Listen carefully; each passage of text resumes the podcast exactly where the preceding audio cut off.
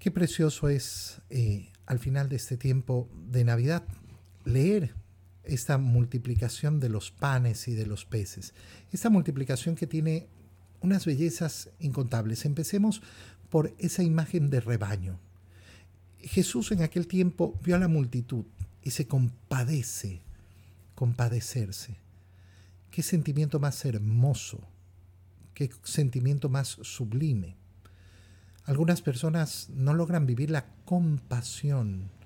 ¿Y por qué no viven la compasión? No viven la compasión porque no logran ponerse en los pies de los demás. Cuando se nos está diciendo que Jesús se ha compadecido, lo que se nos está diciendo es que se ha puesto en los pies de los demás, ha pensado qué necesitan ellos, qué necesita el otro.